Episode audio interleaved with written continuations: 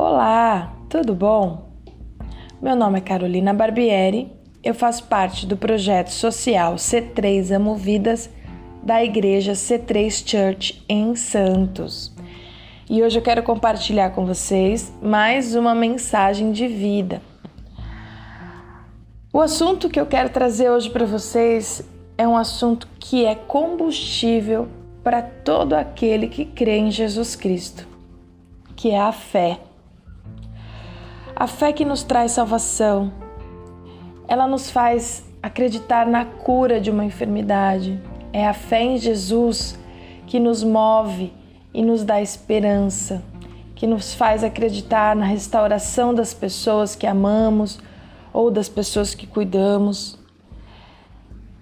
É ela que nos faz realizar coisas improváveis, nos dá força para seguir. É elemento indispensável para quem vive com Deus, pois nos, nos torna forte. É algo que vem de Deus, é um dom sobrenatural que nos faz acreditar em milagres, em curas, em prodígios. Ele é o nosso escudo e nos protege dos levantes. É o que nos faz enxergar além do natural. Em Romanos 10, 16 diz que a fé vem pelo ouvir a palavra de Deus. Em 2 Coríntios 5, 7 diz que vivemos por fé, não pelo que vemos. Em Efésios 2, 8, 9 diz que somos salvos pela fé e não por obras. Em Hebreus 11, 11 diz que a fé é a certeza daquilo que esperamos e a prova das coisas que não vemos. E é nisso que eu quero me pautar nessa palavra. O homem natural não consegue simplesmente acreditar em algo que não vê. As pessoas que não têm a fé em Jesus muitas vezes acreditam naquilo que é palpável, naquilo que está na frente delas naquilo que elas têm controle. Mas quando nós entregamos nossa vida para Jesus, quando nós entendemos que Ele é o único soberano sobre nós e que Ele que guia os nossos passos e a nossa história, nós passamos a colocar, depositar a nossa esperança e a nossa fé em algo maior do que nós, em no nosso Pai, não em alguém distante, como em algumas religiões acreditam, mas em alguém próximo. Porque a palavra nos ensina que Deus é o nosso Pai, que Jesus é o nosso Deus, que é o Filho de Deus, que é o nosso irmão mais velho.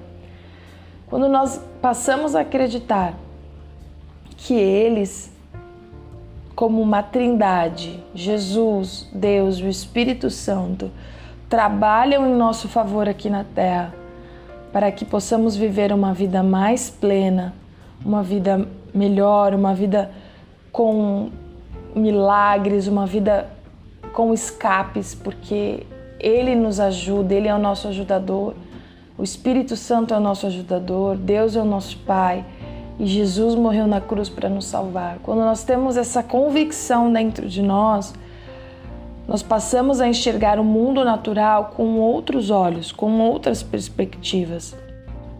E assim fica muito melhor viver a vida. Pois entendemos que quando um filho está doente, nós oramos com fé em Jesus Cristo, que curou os enfermos no tempos da Bíblia, que ele é capaz de curar o nosso filho. Quando nós temos uma crise financeira, estamos vivendo no meio de um furacão, nós podemos acreditar que Jesus, que é o nosso provedor, pode nos tirar daquela situação.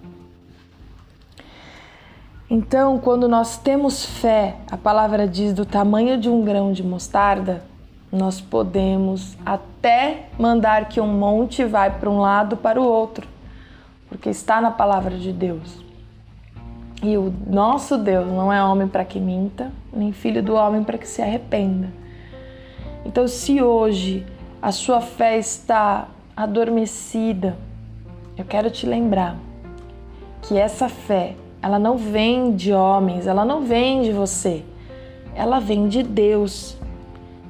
E quando você busca o Deus Todo-Poderoso, o Deus amigo, o Deus Pai, quando você tem momentos de intimidade e leitura da palavra, quando você ouve um áudio como esse, porque a palavra também diz que a fé vem pelo ouvir a palavra de Deus, a sua fé ela é avivada dentro de você.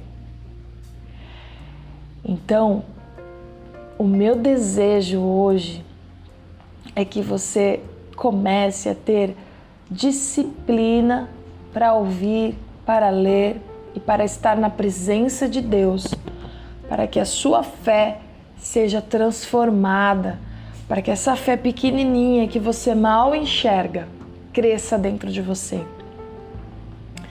Se a palavra de Deus diz que a fé é a certeza daquilo que esperamos e a prova das coisas que não vemos, ela quer dizer que nós temos que esperar algo em Deus, não exatamente aquilo que estamos vendo naquele momento, mas nós temos que esperar algo grandioso que vem do Senhor. E nós esperamos não parados, nós esperamos fazendo, nós esperamos tendo uma fé com ação, uma fé com atitude. Nós precisamos ter uma atitude esperançosa diante das dificuldades e diante dos desafios da nossa vida. A palavra também diz em Hebreus 11, 6 que a fé sem, que, que sem fé é impossível agradar a Deus. Então não importa quantas coisas boas você faça, você também precisa ter fé, acreditar que é Deus que está fazendo todas essas coisas na sua vida.